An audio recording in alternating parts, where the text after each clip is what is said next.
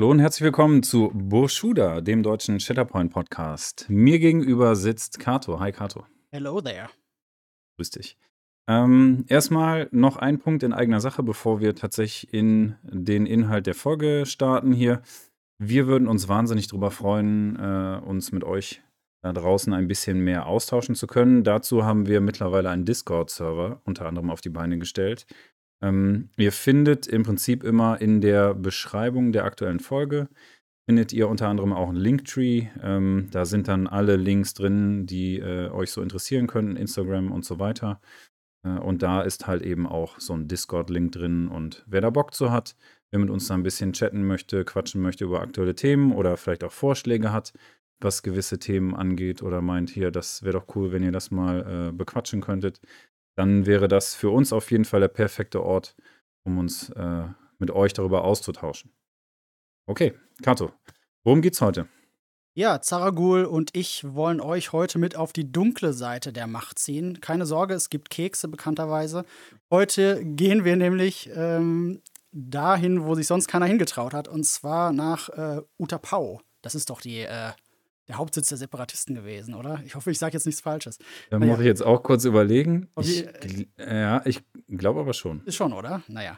Auf jeden Fall ähm, wollen wir uns heute dem Strike-Team der Separatisten Schrägstrich ähm, dem Schattenkollektiv widmen, und zwar dem aus der Corebox. Das besteht aus äh, Lord Maul, Gar Saxon, den mandalorianischen Superkommandos, äh, Asajj Ventress, Kalani, dem Super-Taktik-Druiden und den B1 Kampfdroiden. Gehen wir erstmal systematisch äh, nach und nach durch. Äh, sag mal, Zaragul, was hältst du eigentlich von Lord Maul? Jawohl. Ähm, ich denke, wir fangen einfach mal mit seinen Stärken an. Äh, und da würde ich direkt sagen, die Identity von ihm ist mega interessant, äh, da sie halt die Besonderheit hat, quasi Macht gegen äh, Lebenspunkte einzutauschen.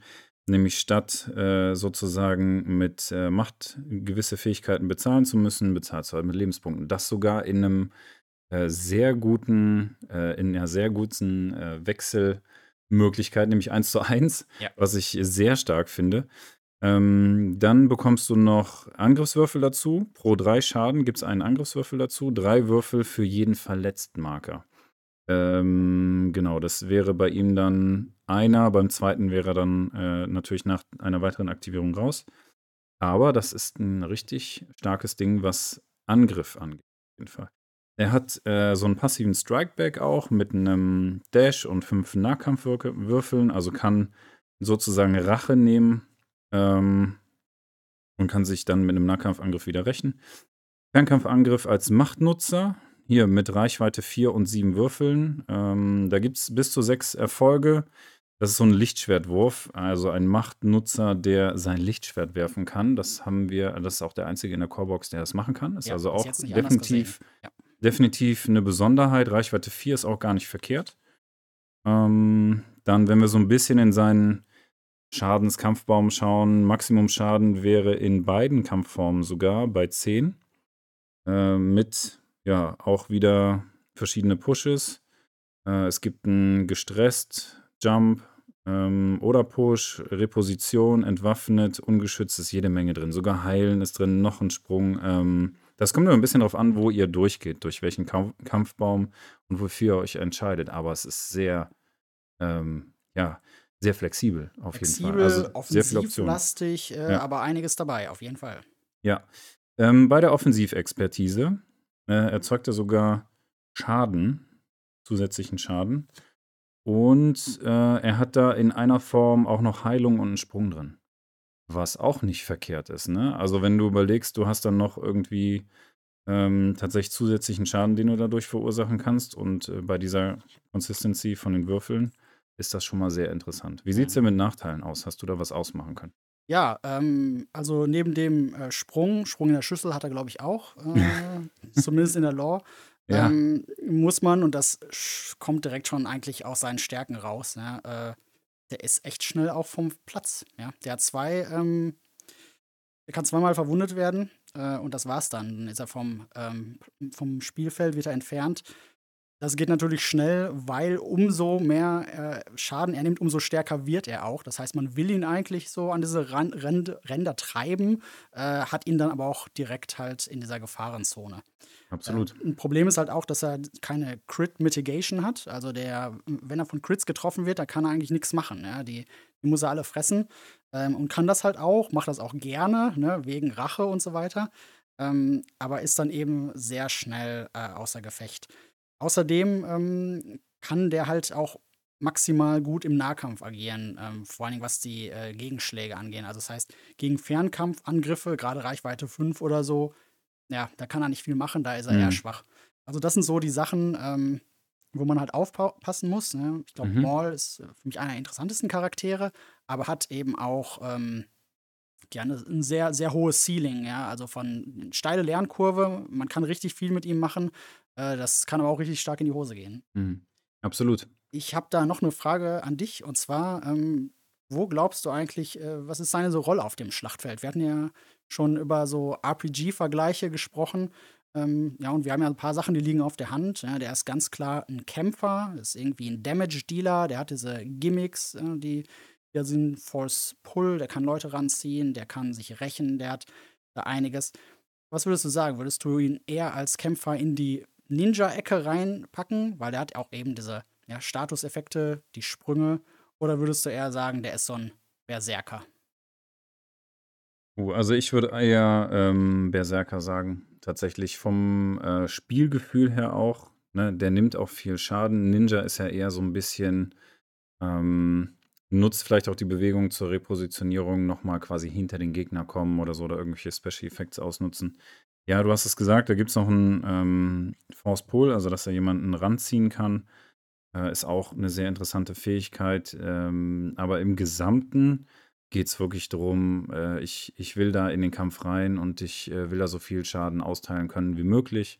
Und von daher ist das mehr so, von meinem Bauchgefühl her mehr Typ Berserker. Sehe ich ganz genauso. Äh, also er will da reingehen, ohne Rücksicht auf Verluste. Er will verletzt werden. Er verletzt sich im Notfall auch selber, um stärker zu werden. Äh, er ist halt sehr egoistisch auch, wie Anakin, aber äh, eben kein Tank dabei. Ähm, mhm. Der ist sehr ein disruptiver Spieler. Und er kann eben Leute von Objectives runterziehen, um denen dann nochmal einen über die Rübe zu geben. Äh, dadurch ist er auch, ähm, ja, durch seine Fähigkeiten ist auch sehr, sehr force-sparend. Ja? Also man kann halt die Lebenspunkte ausgeben. Ne? Absolut, ne? ja. Ähm, wenn andere Charaktere force-hungrig sind, dann ist er ein sehr guter Gegenpart dazu, weil er es eben nicht braucht in den meisten Fällen. Ähm, aber ja, absolut. Egoistischer, disruptiver Berserker, das ist er. Ja. Ähm, sollen wir direkt zu Gar Saxon wechseln, würde ich sagen. Ja, Passt ja in dem Team.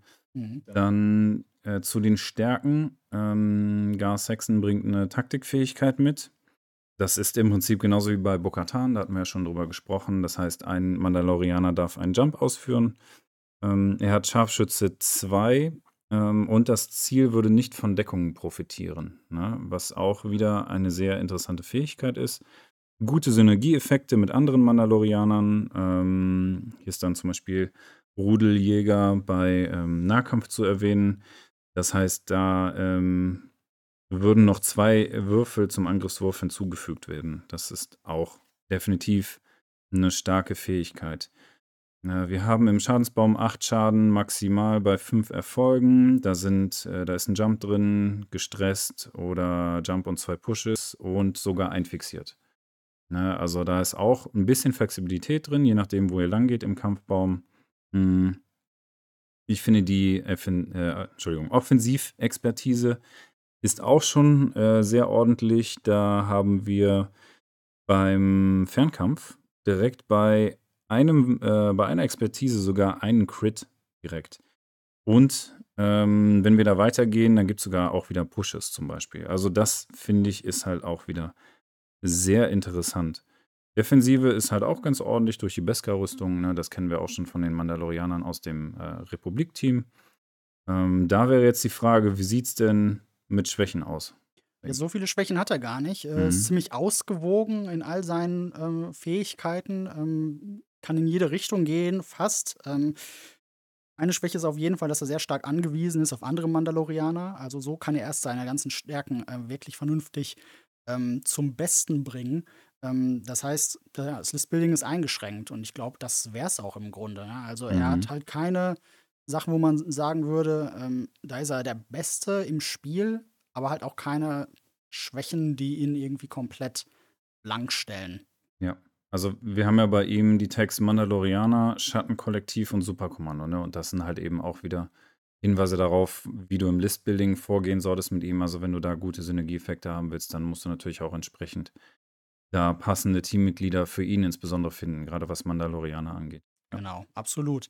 Ja, was man sonst auf jeden Fall noch sagen kann, ist äh, seine, ja, also wenn wir jetzt auf die Rolle Mhm. eingehen, der ist halt schon Damage-Dealer, ja, also das will er schon machen, geht nicht in die ganz, ganz hohen Richtungen, was das angeht, äh, aber er ist halt kein so ein klassischer Objective-Player. Äh, ansonsten ist er aber auf, auf jeden Fall äh, auch wie Bo-Katan ähm, sehr aktionsökonomisch. Ja, man hat dann wieder eine Aktion und äh, triggert dann nochmal äh, Fokus. Und wenn man einen Fokus hat, dann kann man halt den Sharpshooter triggern. Ja, und das sind Ja. halt so Sachen, die gehen ineinander über und ähm, ja, hat, man hat einfach einen starken Combo-Effekt. Ähm, da habe ich aber auch noch eine Frage an dich. Und Okay. bei Garth Saxon fand ich es gar nicht so einfach, den einzuschätzen, Mhm. äh, weil er eben so ausgewogen ist und in alle Richtungen gehen kann. Äh, deswegen frage ich eher, wie würdest du ihn spielen? Würdest du ihn eher so als, als Ritter äh, spielen, der auch mit in den Nahkampf geht, oder eher so als Archer, der ein bisschen weiter nach äh, hinten abgestellt wird, um aus der Ferne zu ballern? Vom, genau, vom Bauchgefühl her eher nicht erste Reihe. Ähm, ich möchte seine Effekte nutzen können. Das heißt, ich möchte, dass er am Leben bleibt, so lange wie möglich und dass eben die ähm, Skills, die er hat, halt eben auch so wenig wie möglich kosten. Er hat ja sein eigenes Jetpack, das wäre dann direkt bei zwei Force, wenn ich da eine Wunde drauf habe, also eine Verletzung drauf habe. Ähm, solche Sachen wollen wir auf jeden Fall verhindern. Äh, das heißt, für mich würde es dann in der Konstellation darum gehen, die anderen Mandalorianer passend zu ihm posi zu positionieren, aber die vielleicht eher als, naja, Reihe davor zu nehmen, ihn dahinter quasi als Anführer des Ganzen, als Scharfschützen, der dahinter ist. Ich meine, äh, ganz klar im Artwork ist er auch mit seinem Scharfschützengewehr zu sehen. Ja, Entsprechend, ich denke, darauf zielt das Ganze auch so ein bisschen ab, was seine Skillsets angeht. ja, glaube ich auch. Also ich glaube, das ist wirklich äh, der Punkt, wo er am meisten scheint. Er ist halt schon eher so Richtung Sniper. Er ist zwar ein fast Alleskönner, kann auch äh, sehr gut in Nahkampf gehen, äh, aber ähm, ja, er ist auf jeden Fall auch ein Teamplayer äh, und braucht da die anderen Mandalorianer, will da genau in dieser Position stehen bleiben, äh, um den größtmöglichen Schaden zu äh, liefern und gleichzeitig am, am längsten am Leben zu bleiben. Also wieder eine sehr ähnliche Einschätzung. Okay. Dann schauen wir uns seine Superkommandos an. Mandalorianische Superkommandos. Ja, ganz klar, ähm, hier gute Synergieeffekte mit anderen Mandalorianern. Ne? Wir ähm, sehen hier auch wieder die Fähigkeit mit dem Fokus nach Bewegungsaktionen, äh, wenn die halt in bestimmten Distanzen zueinander sind. Ja, hier jetzt im, im Vergleich zu ähm, den anderen Mandalorianern, den Clan Kreese Mandalorianern, haben wir jetzt hier einen stärkeren Nahkampfangriff. Finde ich auch sehr interessant, dass da diese Varianz drin ist. Ja, absolut. Ähm, für eine Support-Einheit finde ich jetzt den Nahkampfangriff schon ganz gut. Sieben Schaden bei fünf Erfolgen. Äh, ein entwaffnet wäre dabei, ungeschützt. Äh, zwei Pushes, gestresst, Jump. Also ist auch schon einiges drin im, im Kampfbaum, was dem Gegner einen schlechten Tag bereiten könnte. Offensivexpertise bei Nahkampf äh, hat im Prinzip ja auch wieder genau das, ne? Crits und äh, ein Push sogar. Ne? Also ähnlich im Prinzip wie ähm, Gar Saxon gerade. Ja. Ähm, gefällt mir auch sehr gut. Nahkampffokus äh, haben wir hier durch die äh, Wucht 1. Ne? Das heißt, da bekommen die nochmal einen extra Würfel dazu, nach dem Fokus sogar noch. Ne? Also du gehst dann mit zwei zusätzlichen Würfeln sogar in den An- Angriff, wenn du das direkt gut triggern kannst hintereinander.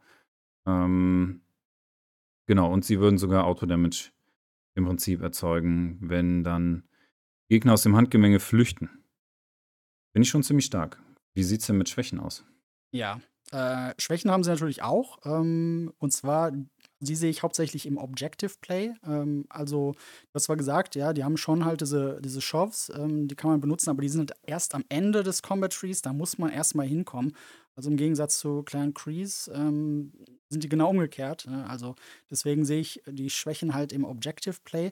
Ähm, und vielleicht äh, auch ähnlich wie äh, wir gerade schon beim Maul besprochen haben, so Range 5 Fernkampfangriffe. Also wenn man eine stark, äh, ja zum Beispiel äh, republiklastige ähm, Strike-Team dem sich gegenüber sieht und die alle aus Reichweite 5 auf einen einballern, Mhm. äh, dann sieht das erstmal so nicht gut aus. Ja. Ähm, aber insgesamt äh, muss ich dir zustimmen, sehr, sehr viele äh, Stärken. Mhm. Äh, ich finde eine richtig gute Einheit, gerade im Nahkampf. Ähm, ja, das sind sie halt auch letztlich so nahkampfende Damage-Dealer, ne, eben nicht so Objective-Player. Äh, das können die richtig gut. Ähm, ist natürlich die Frage, wie ist deren Rolle eigentlich auf dem Schlachtfeld? Also Nahkämpfer sind sie auf jeden Fall, aber sind die eher so Barbaren, die ja ohne Rücksicht auf Verluste in den Nahkampf reingehen, oder sind die eher so ja, klassische Ritter, die ausgewogen sind, die eine gute Rüstung haben, nicht ganz hoch in den Schaden gehen, aber alles im Grunde ganz gut können? Ähm, da wäre ich eher bei Teil 2. Also klar, Support-Einheiten, da können wir auch nicht erwarten, dass der ähm, Damage-Output da so extrem hoch ist, ähnlich wie bei Secondaries oder bei Primaries, das ist klar. Ähm, dafür finde ich halt, wie gesagt, im Offensivbereich Nahkampf finde ich das ganz gut. Wie du gesagt hast, die Einschränkung ist bei 4 Reichweite. Ähm, ich sehe das auch eher als etwas ausgewogener, mehr Fokus auf dem Nahkampf hier, weil da einfach auch thematisch offensichtlich ja dann da so ein bisschen mehr die Stärken drin. Ja, genau. Ne? Ja. Sehe ich auch so. Also ich glaube, die, die Rolle von den Kommandos, von den Mando-Kommandos, ist äh, in dem Sinne dann eher ähm, so Einheiten harassen, wenn die äh, Clan Crease eher so ähm, mehr auf Obje Objectives gehen, da Mhm. die, die Leute harassen, die da draufstehen, ja, die ver- versuchen die Objectives zu verteidigen, da können die richtig gut Leute runterschubsen, äh, die angreifen. Die sind halt eher, glaube ich, ja, so, so disruptiv. Die wollen eigentlich eher nerven. Ja? Also, die wollen den Nahkampf verwickeln, dann ist man da drin, da kommt man nicht mehr raus, ja, es sei denn, man äh, nimmt einfach in Kauf, den Schaden zu nehmen. Ähm, die äh, sind einfach so richtig äh, nervige Einheiten, die man auch nicht so schnell los wird.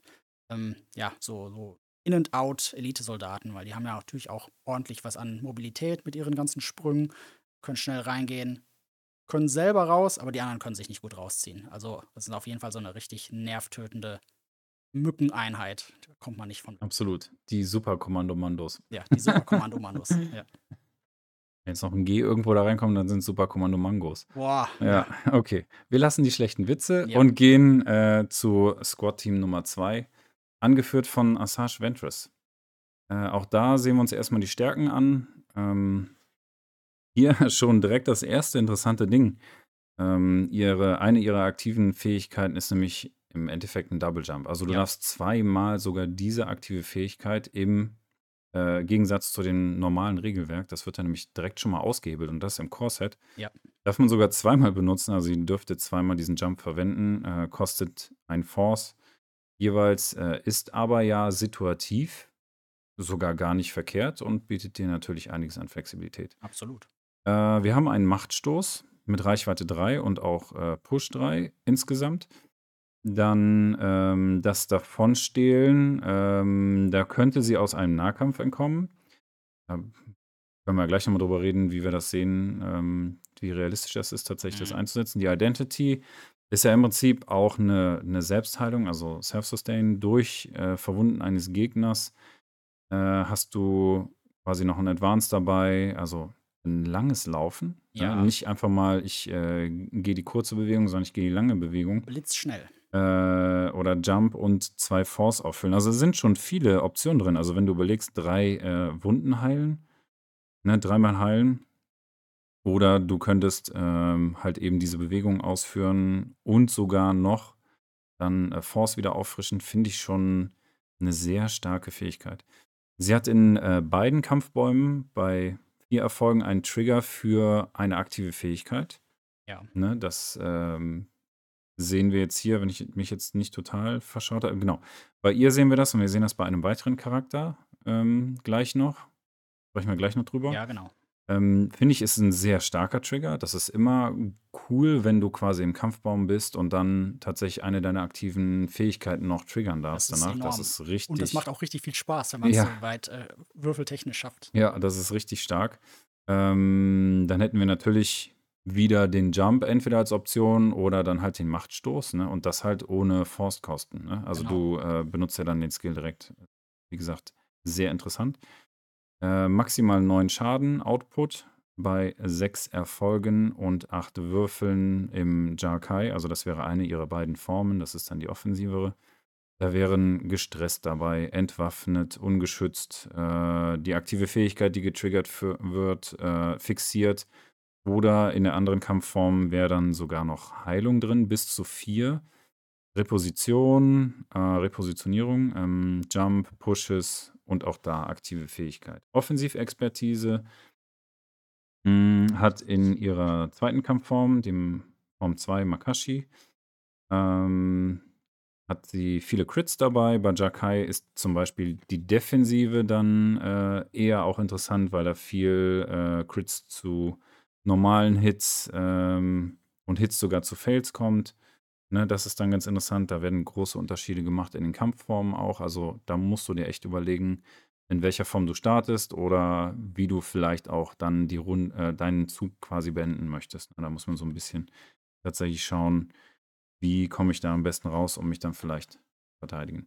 Ähm, genau, Gedankengang von mir noch. Äh, ja, nee, warte, erst die Schwächen, wir machen erst die Schwächen und dann, bevor ich jetzt hier wieder irgendwas erzähle. Ja. Sag mal, was hast du da? Ja, also auf jeden Fall ist, und das hört man, glaube ich, schon raus, ähm, Asajj Ventress ist auf jeden Fall sehr machthungrig. Ja? Also sie hat ganz enorm tolle Fähigkeiten. Vor allem Machtstoß bin ich ein Riesenfan von. Ja. Das ist ein totaler, also kann zumindest ein totaler Gamechanger sein. Kostet aber halt auch zwei Force, es sei denn, man kann das halt äh, durch den Kampfbaum eben triggern, was natürlich ideal ist. Ähm, aber ja, gelingt das nicht und im schlimmsten Fall, wenn sie sogar noch verwundet ist oder so, dann wird es sogar richtig teuer. Ähm, also das ist auf jeden Fall eine Schwäche. Ja. Ähm, und verwundet wird sie auch schnell, weil sie hat nur neun Lebenspunkte, was jetzt nicht super schlecht ist, aber ähm, ja, ist halt auch nicht wirklich gut. Mhm. Ähm, und letztlich ähm, ist sie halt eine Nahkämpferin. Sie will in den Nahkampf, ähm, hat keine Fernkampfmöglichkeiten, im Gegensatz zu Maul zum Beispiel. kann dadurch natürlich dann auch gut angegriffen werden. Mhm. Du hast noch Gedanken. Ja, mein Gedankengang ist, äh, dass ich dir jetzt noch eine Frage in den Kopf werfe. Was hättest du denn von dem Skill davon stehlen? Ja. Ähm, ja, es ist tatsächlich ziemlich situativ. Mhm. Also, äh, ich glaube, das ist erstmal eine Sache, die vergisst man häufig, Mhm. dass, äh, dass die Fähigkeit überhaupt exist, äh, existiert. Ja. Ähm, Dann brauchst, dann brauchst du die Rahmenbedingungen ja auch passen. Das heißt, entweder Datumir oder Separatistencharakter, der ein Angriffsziel wählt, das im Handgemenge mit quasi Asajj Ventress ist. ja, genau, alles Ähm, das zusammen. musst du schon, ne, also die Rahmenbedingungen müssen schon ganz genau passen, um diesen Skill tatsächlich nutzen zu können. Interessant ist es, aber also von meinem Bauchgefühl her würde ich sagen, es ist sehr situativ. Ja, viel zu situativ. Äh, und falls es dann mal tatsächlich in dieser Konstellation auftritt, äh, bin ich mir halb sicher, dass ich es vergessen würde. Hm. Also da habe ich meinen Kopf schon wieder Ja. ganz anders. Äh, aber das trennen natürlich auch die richtig guten Spieler von, So, äh, von uns. von uns nämlich, ja. Aber Ja. genau, falls es dann tatsächlich getriggert wird, äh, Reposition Repositionierung und ein Hunker-Token, also das ist schon wirklich gut. Ja, finde ich gut. Mhm. Finde ich richtig gut. Repositionierung ist stark. Ne? Ja. Das ist eine lange Bewegung, große Bewegung. Was sind deine Vergleiche für Asajj Ventress? Was hast du da im Kopf? Ja, also ähm, ich glaube, man kann erstmal festhalten, Ventress ist auch eine Nahkämpferin, ist allerdings äh, sehr mobil, ähm, kann halt auch viel pushen, kann auch heilen, das hast du gerade alles gesagt, das geht irgendwie alles mit rein. Ähm, ich habe mich entschieden zwischen, also entweder ist sie eine Assassine wegen Mhm. dem äh, Mhm. Nahkämpfen oder eben doch eine Hexe wegen dem Heilen und den ähm, Statuseffekten, die sie auch verteilen Mhm. kann, weil ähm, wenn man auf die Karten guckt, äh, dann sieht man, die hat schon einiges zu verteilen. Da ist ein Strain drin, entwaffnet, Ja, ja. exposed, ähm, pinned. Äh, die hat einfach das, die komplette Bandbreite an fiesen Statuseffekten drin. Äh, und das äh, machen ja Hexen auch ganz gerne. Hexen. Ja, das hat sie auf jeden Fall mit drin. Boah, finde ich auch schwierig, äh, das so ganz klar zu differenzieren, muss ich ja ganz ehrlich sagen. Also ich finde, ihr ähm, Damage Output ist natürlich äh, schon sehr gut eigentlich. Ist Ne? gut. Dann ist immer die Frage, wie konsistent kannst du quasi würfeln Ja. und äh, wie ähm, gleichmäßig verteilt sind ja deine Ergebnisse und so weiter. Darüber können wir uns ja auch mal bei passender Gelegenheit un unterhalten, wie das so ist im Spiel überhaupt. Ähm, genau, und ich, ich finde, dann ist es thematisch richtig gut erfasst, dass genau diese Effekte bei ihr, sie ist ja nun mal eine Nachtschwester, dass das auch richtig rüberkommt, dass du da diese Heileffekte hast, dass du halt Ja. viel Probleme dass sie dir halt viele Probleme bereitet, eben weil sie halt eben auch eine Attentäterin ist. Also, sie hat eben beide Skills. Boah, ich kann mich nicht entscheiden. Also, Ja. vielleicht mehr Attentäter als Hexe, weil da wissen wir, da gibt es ja schon noch mal ein andere Squads oder ausgeprägtere Charaktere. Richtig. Ähm, da würde ich sagen, die definieren das noch mal mehr Ja. als das, so wie es Assange Ventress jetzt gerade hier macht. Ja, stimmt. Ist schon fast langweilig. Wir sind wi wieder auf der gleichen Seite. Ich würde tatsächlich auch ein bisschen mehr Richtung, äh, Assassine. Assassine, äh, Attentäterin, ähm, gehen. Und zwar einfach aus dem einen Grund, weil, ähm, sie will halt gerne den letzten Schlag reinbringen, ja? Das ist ja ihre Spezialfähigkeit, die dann auch heißt, äh, Sith-Attentäterin.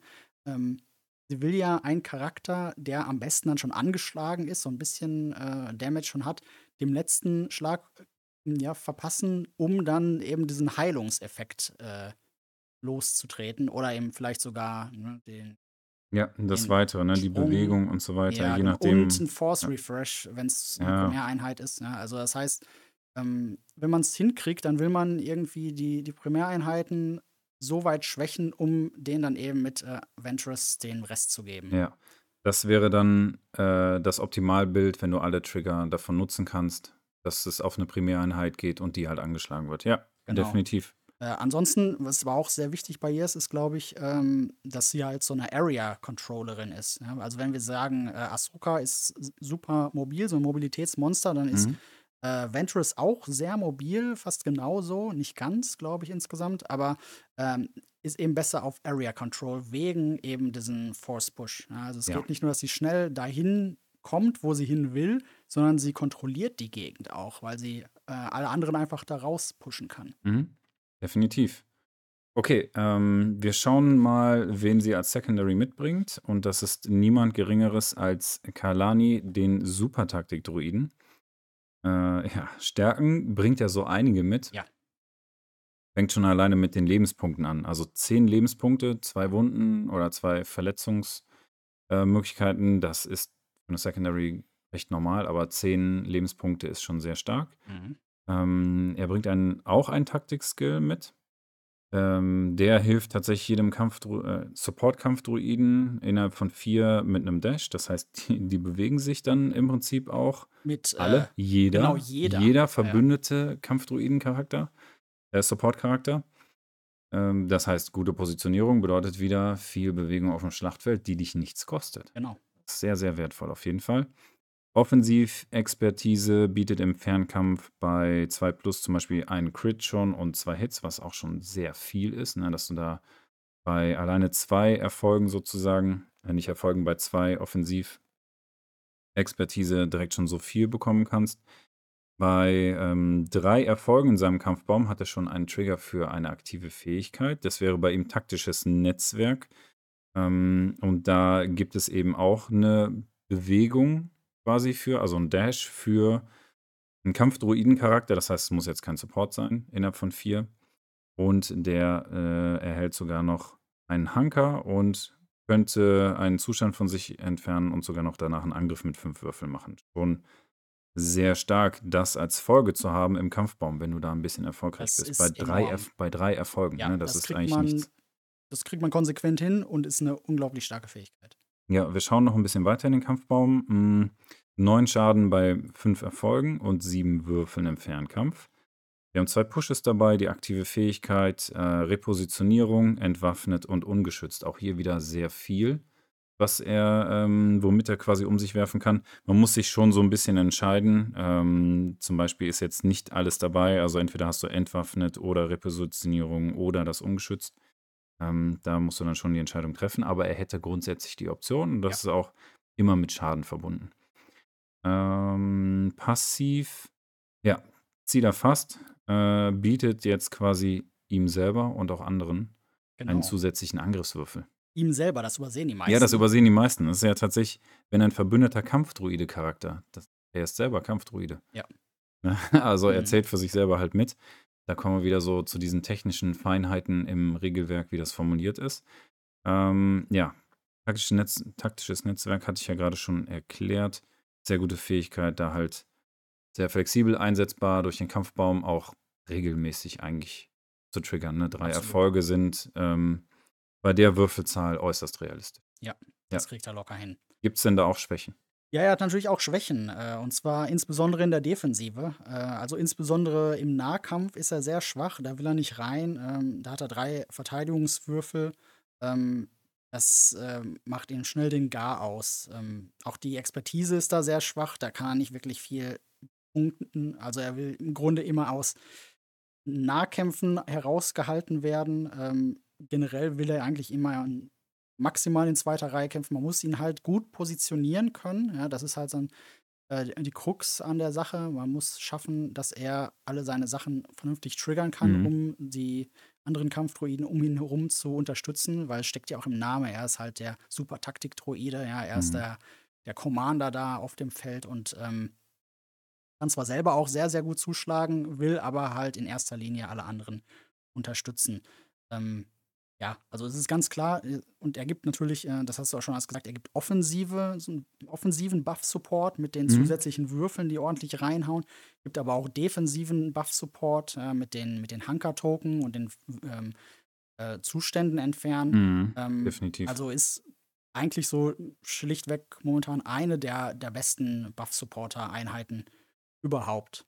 Hm. Da habe ich natürlich auch wieder eine Frage an dich. Ähm, ja. fiel mir tatsächlich noch ein bisschen schwer, das so richtig einzuordnen. Äh, ich hätte einmal gesagt, so zwischen, ähm, wie bei den meisten Buff-Supportern, zwischen Weißmagier und Kampfmönch. Kampfmönch, Mhm. klar, ne, der kann auch gut kämpfen und Weißmagier kann natürlich Waffen, heilen und so weiter. Hast du ihn da einordnen? Boah, wirklich, ja. Hm, Du hast immer die besten Vergleiche, weil es nicht einfach ist. Ähm, ja, tatsächlich. Also ich hätte ihn auch als einfach zweite Reihe und ich gebe meine Buffs nach Möglichkeit so vielen wie möglich. Und ich äh, hau aber trotzdem in meinem Fernkampfangriff ja auch noch ganz gut rein. Ne? Hatten wir ja gerade besprochen. Das ist viel Schaden, er, den er austeilen kann. Also, mh, ich bin also Magier assoziiere ich halt auch mit viel, relativ viel Schadensoutput. Ich weiß nicht, wahrscheinlich hast du das eher beim Kampfmönch gesehen. Das weiß ich jetzt nicht, wie du das einordnest, aber ich habe eine Unterstützung fürs Team und ich habe auch einen recht hohen, zumindest Distanz-Schadensoutput. Also würde ich ihn dahin einordnen, bei diesem Weißmagier. Er ist ja wie verhext, äh, würde ich nämlich auch machen. Assoziiere ich Okay. nämlich auch tatsächlich damit, einfach weil der Kampfmönch irgendwie auch noch in den Nahkampf will und auch da ganz gut aufgestellt Ja. ist. Ne? Äh, während der Magier tatsächlich äh, eher ja, Nahkampf, äh, der keine Nahkampfaffinität aufweist, sondern eigentlich eher da raus will, aber eben einen hohen Schadens äh, ja, Output hat. Äh, und somit halt gewissermaßen, das ist, glaube ich, Kalani, ja, der ist so ein, so ein Buff-Support, aber der ist auch eine Glaskanone. Ja. Kann ordentlich austeilen. Ne? Meint man gar nicht, weil es nicht so seine primäre Aufgabe ist. Aber der kann halt wirklich nicht gut einstecken. Deswegen tatsächlich Weißmagier, der offensiv bufft, der defensiv bufft, der aus der Ferne ordentlich noch zuschlagen kann, aber wehe, es schlägt mal jemand zurück. Ja, genau. Äh, haltet die anderen von mir fern, bitte. Ja, genau so. Steht da dann in zweiter Reihe. Ja, als Support ähm, gibt es hier die B1 Kampfdruiden. Äh, da hätten wir ja als Stärken zu nennen, es gibt nur passive Skills. Ja. Es gibt nur passive Skills, bedeutet, da hat es keinen keinen Genau. Forst dafür. Das ist, alle. Skills sind kostenlos. Das Ja. ist, äh, das haben wir jetzt auch so bisher bei keiner Einheit gesehen. Ist also wieder eine Besonderheit, definitiv. Ähm, theoretisch sogar bis zu acht Schaden möglich, wenn man denn durch den ganzen Kampfbaum käme. Das ist unwahrscheinlich, Ähm, aber natürlich eher unwahrscheinlich, aber- viel. Ja. Genau, und du hättest ähm, bei den maximal fünf Erfolgen, die der Kampfbaum so bietet, eine Repositionierung drin, sogar einen ungeschützten Push und einen Stress. Was ich gar nicht mal so wenig und auch gar nicht mal so, also tut auch gar nicht mal so wenig weh. Genau. Ne, je nachdem, was du davon, äh, wofür du dich entscheidest. Ich sag mal, wenn du drei Erfolge hast, hast du äh, vier Schaden schon gemacht. Du hast selber eine Repositionierung. Das heißt, die Druiden bewegen sich da, äh, lange Bewegung und du hast ein ähm, ungeschützt. Genau. Äh, Finde ich auch. Also ist natürlich sehr eindimensional, äh, der, der Kampfbaum, äh, aber viele Ja. gute, brauchbare Sachen auf jeden Fall drin. Ähm, Finde ich sehr gut. Ähm, was man vielleicht auch als Stärke sehen kann, Mhm. ist, äh, zumindest als, auf jeden Fall als Besonderheit, dass die auf einer großen Base sind, äh, als einzige Einheit im Core-Set. Ja. Ähm, Was jetzt dazu führt, Was wenn siehst man du als Stärke? Das sehe ich sowohl als Stärke als auch als Schwäche. Die Stärke ist tatsächlich, ähm, wenn man ganz genau hinguckt, Mhm. kann man sich dadurch schneller über das Spielfeld bewegen. Das ist richtig. Ja. Weil du, ähm, genau, ja. Du hast du, du legst ja an quasi Genau. äh, deinen Range, also deinen dein Mess Maßstab. ja. und äh, bewegst ja quasi vom äußersten Rand einer Base wieder deine komplette Base an das Ende von, äh, von dem Maßstab. Und Ganz darüber genau. machst du ja eigentlich ein bisschen mehr Distanz. Das Ja. ist schon richtig. Und in einem Spiel, wo es halt um Präzision, äh, Objectives und Ja. äh, Meter machen geht, kann das mitunter tatsächlich brauchbar sein.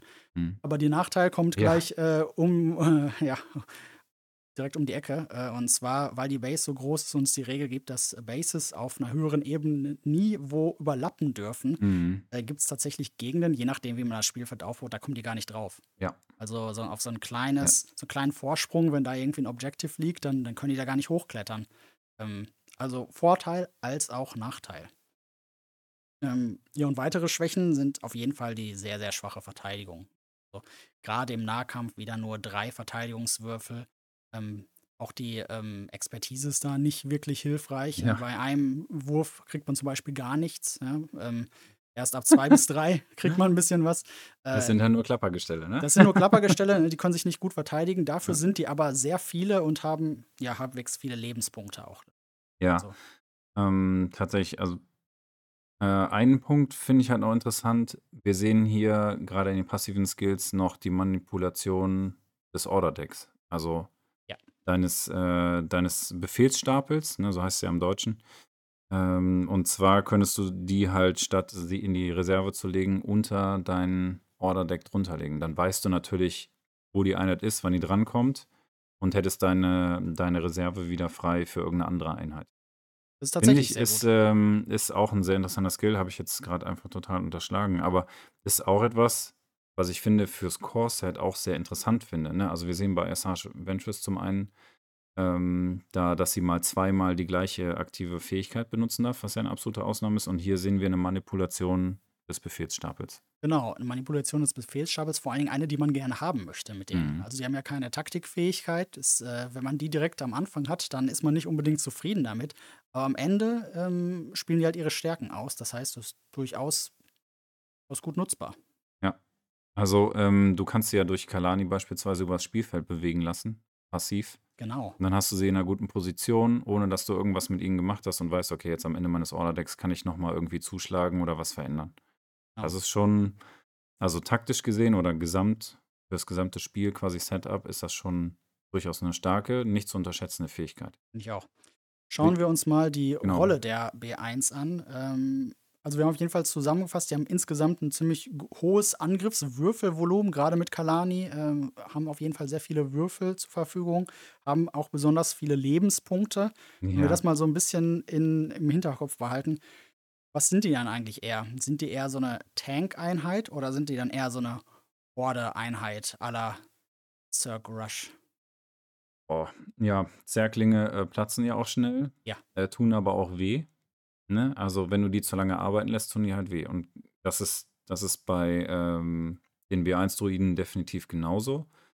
Ähm, bin jetzt ein bisschen hin und her gerissen. Äh, sie haben natürlich, aber das musst du halt wieder auch ins Setup reinbringen, das musst du auch wieder triggern können. Wenn sie jetzt um eine aktive Aufgabe konkurrieren, dann haben sie Schutz. Ja, Ne, das heißt, mit Schutz äh, machst du dann natürlich den ersten Schaden im Schadenspool, negierst du dann auch wieder. Ne, das darf man auch nicht vergessen. Also so Klappergestelle sind sie dann auch nicht, aber das halt situativ wieder. Also ich würde sagen, ähm, Zerklinge, Ja. die Richtung. Ne? Es ist halt die große Masse sozusagen, aber die nerven dich halt auch wirklich die ganze Zeit, ja. Ja, heute sind wir tatsächlich immer auf der gleichen Seite, sehe ich auch Okay. so.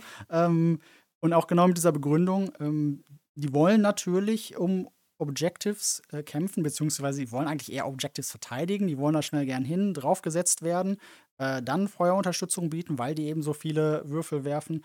Und dann kriegen die halt nochmal ihre, ihren Schutz, ihre Protection, ähm, weil die eben äh, ohne Protection ja auch ziemlich schnell viele Wunden kriegen und dann auch sehr schnell dahin gerafft werden. Ja. Und ich glaube, das ist eben das Schöne an äh, Shatterpoint, dem Spiel, da ist alles ein bisschen abstrahiert. Ja. Und Mhm. ähm, wenn man so eine äh, Einheit darstellen will, die genau wie alle anderen einfach nur auf einer Base steht, wie, wie stellt man das dar? Ja? Dass die eigentlich eben äh, so eine Horde sind, die einen überrennen. Und ich glaube, Ja. äh, AMG hat sich genau dafür entschieden. Viele Lebenspunkte, viele Würfel werfen, die natürlich auch ordentlich daneben gehen. Ja? Aber ähm, man kann sich vorstellen, da kommt irgendwie so eine Wand von Druiden auf einen zu, die alle irgendwie in alle Richtungen ballern und die man erstmal auch beseitigen muss. Ja, da bin ich auch gespannt oder da haben wir sicherlich noch einiges zu besprechen, weil in Zukunft auch so ähnliche Sachen geplant sind, haben wir jetzt schon gesehen. Ja. Ähm, wäre auf jeden Fall ein Thema für die nächste Folge. Ähm, was halten wir denn im Gesamten jetzt von dieser Konstellation hier, von dem Strike-Team des, äh, der Separatisten beziehungsweise des Schattenkollektivs, weil es ja doch die Mischung ist, ne, Genau. zwischen äh, auf der einen Seite halt Darth Maul mit äh, seinen Mandalorianern Ja. und auf der anderen Seite Asajj Ventress mit ihren Kampfdroiden. Genau. Äh, halte ich tatsächlich sehr viel von. Äh, Mhm. Insgesamt finde ich das Core-Set tatsächlich sehr ausgeglichen, sehr balanciert. Äh, aber was die, ähm, die Separatisten, sage ich jetzt einfach mal abgekürzt, äh, gut können, sind halt Synergien. Das haben wir gerade Mhm. rausgehört. Gerade die Droiden untereinander, Kalani mit den B1 und so weiter, das, das können die richtig gut. Da, das ist deren Stärke. Ähm, die finde ich insgesamt auch spielt sich das Team sehr verzeihend im Gegensatz zur Republik. Mhm. bei der Republik, da muss alles hundertprozentig perfekt positioniert sein, um maximal den Schaden äh, zu bringen, äh, das, das Ziel erreichen zu können. Also die Republik hat insgesamt, glaube ich, eine höhere Leistungsdecke. Wenn man gut ist, dann pickt man mit denen halt auch den, den Gegenspieler vom Platz. Aber die brauchen halt mehr Spielerfähigkeiten. Hier ist es halt mal so, wenn irgendeine Positionierung äh, oder irgendein Plan, so eine kurze Taktik in die Hose gegangen ist, kann man trotzdem noch zum Beispiel ordentlich Würfel würfeln. Ja? Also Ja. Maul muss nicht unbedingt in Nahkampf wie Anakin, sondern hat dann auch noch mal seinen Lichtschwertwurf, auch wenn er nicht so ideal positioniert sind.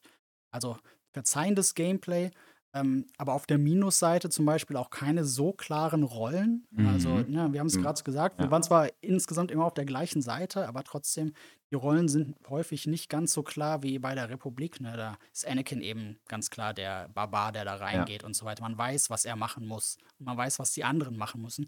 Hier ne, verzeiht auf der anderen einen Seite, aber eben keine klare Rollenverteilung auf der anderen.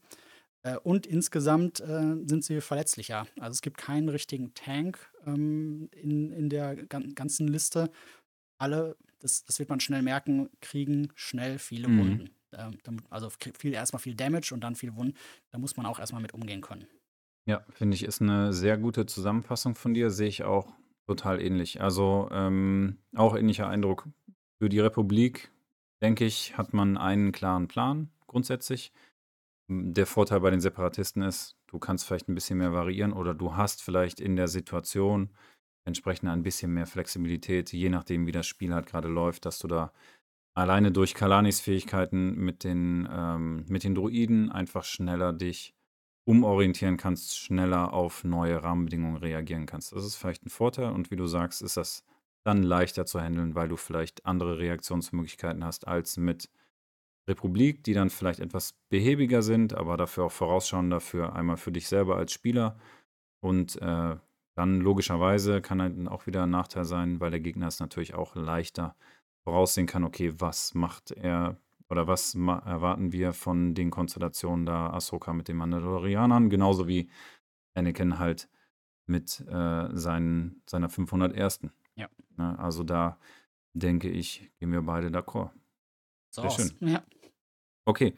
Ähm, genau, heute haben wir euch nicht so lange belästigt. Wir haben die Folge etwas kürzer halten können, tatsächlich. Das freut uns sehr. Das war auch so ein bisschen die Intention des Ganzen. Ähm, genau, nächste Folge. Worüber quatschen wir in der nächsten Folge? In der nächsten Folge soll es um das äh, Turnier im Top Tables gehen am 14.10. Ist ein Community-Turnier, ähm, soweit wir das absehen können. Also sehr einsteigerfreundlich. Details würden wir dann tatsächlich in der nächsten Folge besprechen wollen. Was das Top Tables angeht, das ist unser Supporter, ähm, sodass wir hier die Möglichkeit haben, den Post Podcast auch äh, so durchzuführen, wie wir es jetzt gerade machen. Äh, da werden wir fleißig unterstützt vom Top Tables. Äh, da könnt ihr uns auch antreffen. Würde uns also freuen, dass, wenn wir das vom Anfang der Folge aufgreifen, jeder mit uns in den Austausch geht, wir uns da gerne mal das ein oder andere Mal zu einem Game treffen können oder zu entsprechenden Events. Und wir werden auf jeden Fall am 14.10. da sein und würden uns halt freuen, wenn ihr da auch mit reinschneiden würdet. Äh, wird auf jeden Fall eine geile Nummer. Ja, dann bleibt mir nichts anderes zu sagen, als euch noch einen angenehmen Tag zu wünschen und Utini. Und Utini, okay. und möge die Macht mit euch sein.